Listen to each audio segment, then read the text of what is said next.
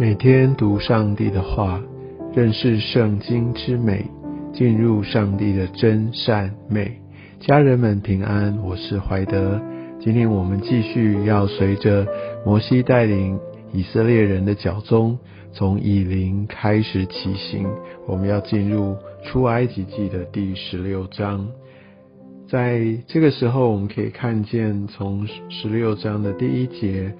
来看到他们从出埃及后第二个月的十五日，我想在这个时候已经离开他们的家，大概超过一个月左右的一个时间。那他们的食物大概都吃的差不多了。而在第二节，我们就看到以色列全会众在旷野向摩西、亚伦发怨言。而且他们发怨言的用的这种的语气所说的话，真的是非常非常的啊，好像令人沮丧，也是一个极大的一个呐喊，而且很负面哦。第三节说，巴不得我们早死在埃及地耶和华的手下。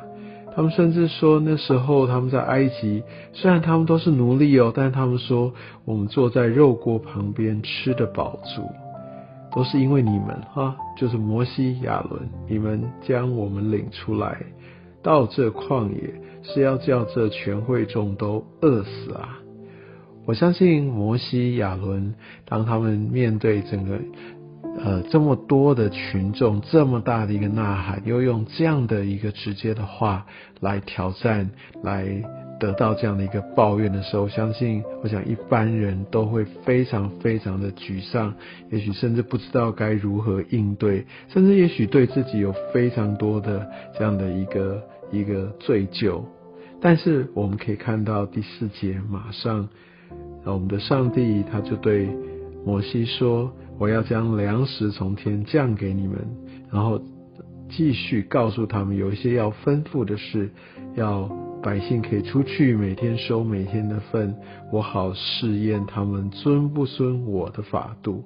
然后第六节，摩西亚伦就对着众人，他们就说了。我觉得可从这边我们可以看到一个领袖的一个风范，像摩西，他非常非常清楚知道他所领受的，他所呃得着的这样的一个职分是从上帝而来，不论他所管理的、他所治理的、他所被托付的给他是这样的一个负面，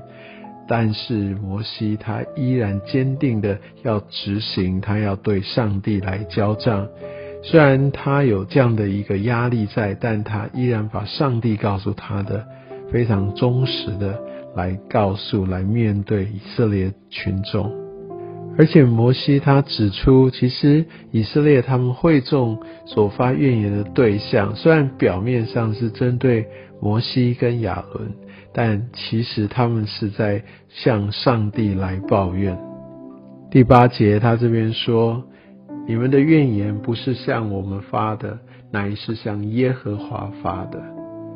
所以在这时候，我们可以看到真实的一个呃一个一个核心，我们需要能够抓住。有些时候，当我们听见一些好像是针对我们的这样的一个攻击，但或许我们需要来透过来对上帝的一个交托，让帮助我们分辨聚焦，知道我们所面对的处境。我相信，在绝大部分的时候，其实我们仇敌或者我们的对手攻击我们，不是我们这个人，或者他们想要夺去的，也许是我们的身份，但是他们从来没有这样的一个权柄能够这样做。也许有很多很多的时候，他们其实针对的是上帝。但如果我们退一步想，或许有些时候我们在对一些人在争辩，我们对一些领袖我们在抱怨。当然，非常有可能是领袖的问题，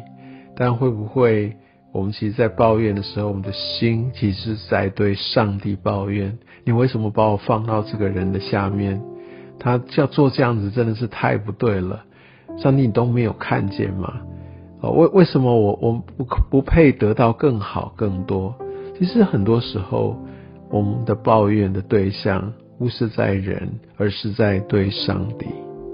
另外，在这段经文，我们可以看见，也是上帝开始在旷野用他所赏赐的食物，用玛纳来喂养他们。其实玛纳在当时他们的话，其实就是那是什么？他们出去了，看到这圆圆的这样的一个从来没看过的食物，好像可以吃，他们就说这是什么？其实玛纳就是这是什么的意思。像他们就开始不断不断的以玛纳为他们的食粮，上帝每天来供应他们，而且上帝也透过这样的一个玛纳，而且他让每一个人就按照他的食量，你去多收，你也其实也不会多多得，而你即使少收，其实你也不会少得。我想这也象征上帝完全明白，他要供应按我们所需要的，他要来供应我们，就好像他要喂饱那天上的飞鸟一样。但我们如果很想要更贪心的，更去多要多得，但是到最后我们是留不住的。我想在今天这段经文，也是上帝第一次来确定一个安息日的一个律例。相信他们要他们第七天啊，就都不要动工。不要去做工，不要去收取，而在第六天，上帝会给双倍的。我相信在这一点，很多人其实，在安息日，其实包括对我来说，也都是一个挑战。有这么多的事情要要忙，